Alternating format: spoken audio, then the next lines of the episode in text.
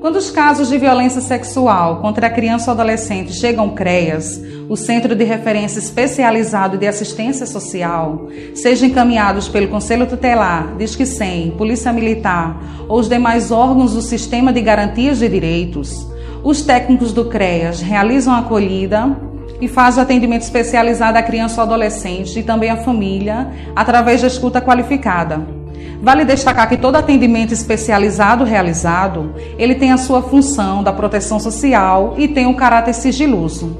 Após a escuta qualificada, a psicóloga das orientações necessárias à criança ou adolescente e à família, é elaborado e executado o plano de acompanhamento familiar e após a conclusão dessas etapas são realizados os devidos encaminhamentos para a rede de proteção, visando a superação da violência. Lembrando que o CREAS é uma unidade pública